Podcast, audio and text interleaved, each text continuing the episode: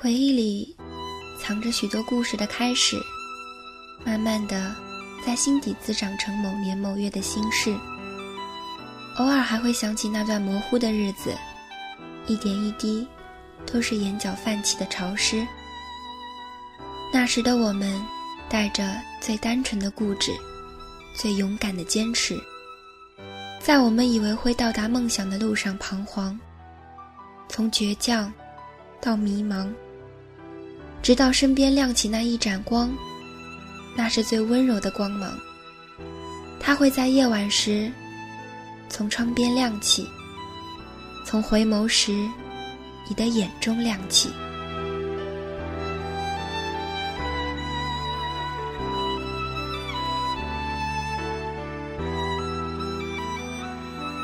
我是纽扣，我在陆生，与你相约。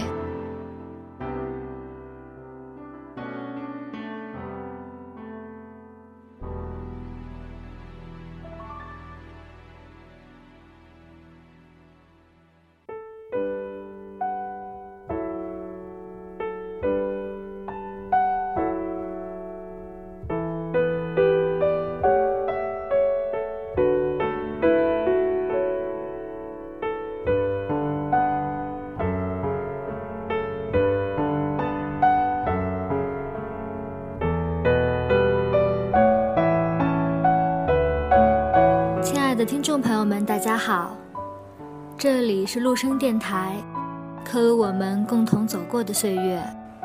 我是本期主播艾莉，今天将要分享给大家的是来自吴晓波的一篇文章：把生命浪费在美好的事物上。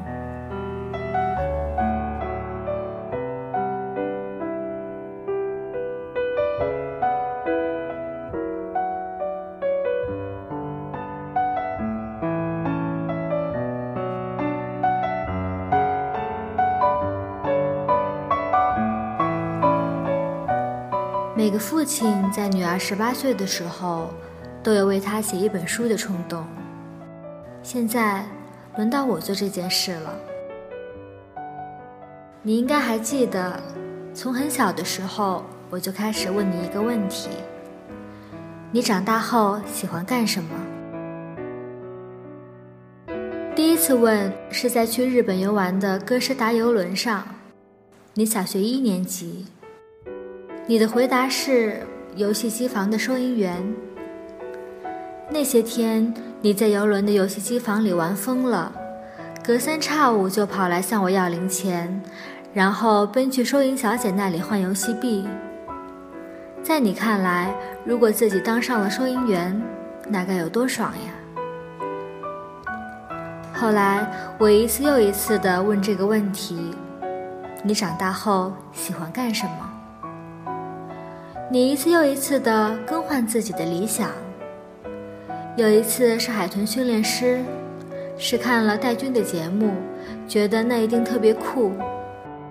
还有一次是宠物医生，大概是送圈圈去宠物店洗澡后萌生出来的。我记得的还有文化创意、词曲作家、花艺师、家庭主妇。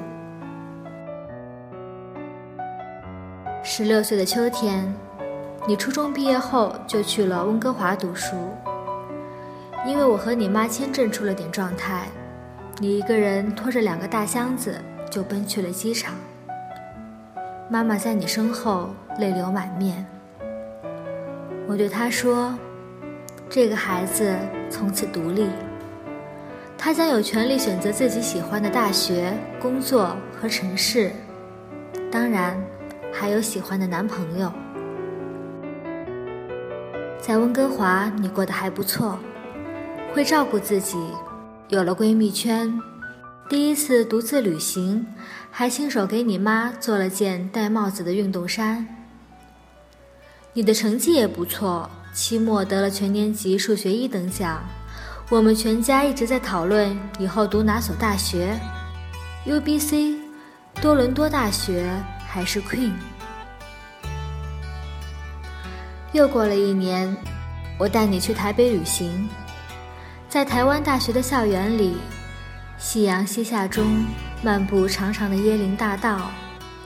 我又问你，你以后喜欢干什么？你突然说，我想当歌手。这回你貌似是认真的，好像一直一直在等我问你这个问了好多年的问题。然后你滔滔不绝地谈起自己对流行音乐的看法，谈了对中国当前造星模式的不满，谈了对日韩公司的一些创新，谈了你自认为的歌手定位和市场空间。你还掏出手机给我看 MV，我第一次知道 BigBang，知道权志龙。我看了他们的 MV，觉得与我当年喜欢过的 Beyond 黄家驹那么的神似。一样的亚洲元素，一样的都市背景，一样的蓝色反叛，一样的如烟花般的理想主义。在你的眼睛里，我看见了光。作为一个常年与数据打交道、靠理性分析吃饭的父亲，我提醒你说：如果按现在的成绩，你两年后考进全球排名前一百位的大学。大概有超过七成的把握，但是，流行歌手是一个与天赋和运气关系太大的不确定性行业。你日后成为一名二流歌手的概率，大概也只有百分之十。你得想清楚了。你的目光好像没有游离。你说，我不想成名，就是喜欢。我转身。对一直在旁边默默无语的妈妈说：“这次是真的。”其实，我打心眼里认同你的回答。在我小时候，没有人问过我这个问题。从一年级开始，老师布置写作文，我的理想：保卫祖国的解放军战士，像爱因斯坦那样的科学家，或者是遨游宇宙的宇航员。现在想来。这都是大人希望我们成为的那种人，其实大人自己也成不了。这样的后果是很可怕的。记得有一年，我去四川大学讲课，一位女生站起来问我：“吴老师，我应该如何选择职业？”她是一位物理系在读博士生。我问他：“你为什么要读物理？”而且还读到了博士。他说：“是我爸爸妈妈让我读的。”那么你喜欢什么？他说：“我不知道。”还有一次是在江苏江阴，我遇到一位三十多岁的女商人，赚了很多钱，却说自己很不快乐。我问她：“那么你自己喜欢什么呢？”他听到这个问题，突然怔住了，然后落下了眼泪。他说：“我从来没有想过这个问题。从很小的时候，他就跟随亲戚做生意，从贩运、办厂到炒房产，什么赚钱干什么。但他一直没有想过自己到底喜欢什么。今日中国的九零后们，是这个国家近百年来。”第一批和平年代的中产阶级家庭子弟，你们第一次有权利也有能力选择自己喜欢的生活方式和工作。他们甚至可以只与兴趣和美好有关，而无关乎物质与报酬。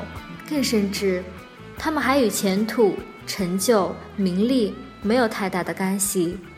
只要它是正当的，只要你喜欢。喜欢是一切付出的前提，只有真心的喜欢了，你才会去投入，才不会抱怨这些投入，无论是时间、精力还是感情。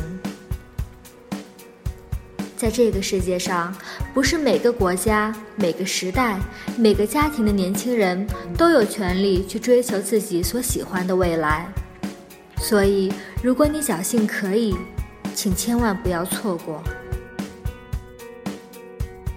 接下来的事情，在别人看来就特别的乌龙了。你退掉了早已订好的去温哥华的机票，在网上办理了退学手续。我为你在上海找到了一间日本人办的音乐学校，他只有十一个学生，还是第一次招生。过去的一年多里，你一直在那间学校学声乐、舞蹈、谱曲和乐器，据说挺辛苦的。一早上进琴房，下午才出得来，晚上回到宿舍，身子就跟散了架一样。你终于知道，把爱好转变成职业，其实并不是一件容易的事情。其实我到现在还不知道你到底学得怎么样，是否有当明星的潜质。但是有一点是肯定的，你却乎是快乐的。你选了自己喜欢走的路。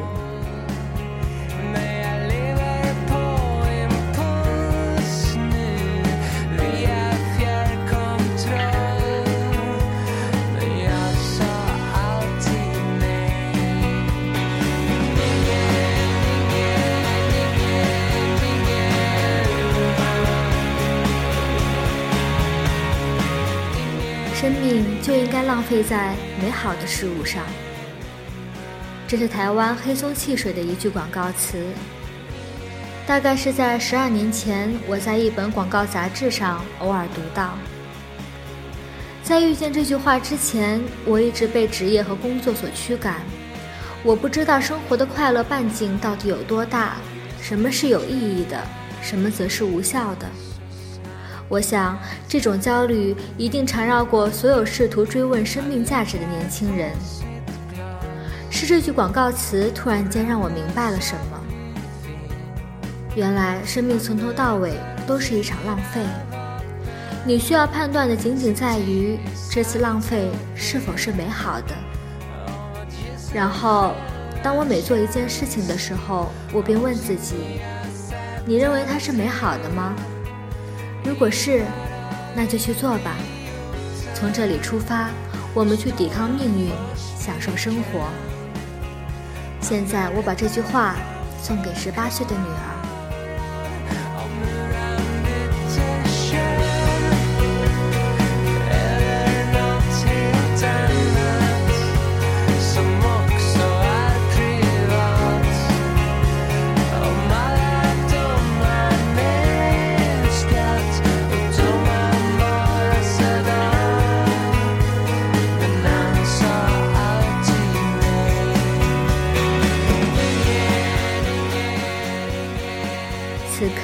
是二零一四年十二月十二日，我在机场的贵宾室完成这篇专栏文字。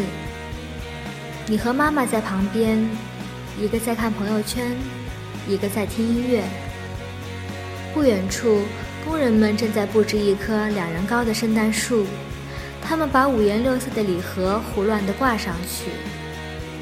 我们送你去北京，到新加坡音乐人许环良的工作室参加一个月的强训。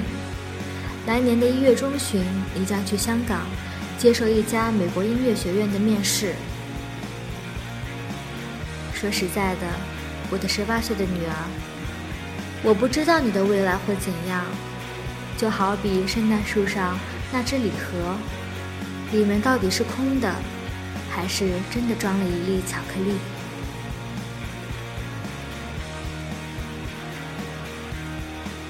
感谢您的用心聆听，这里是陆声电台，我们下期再会。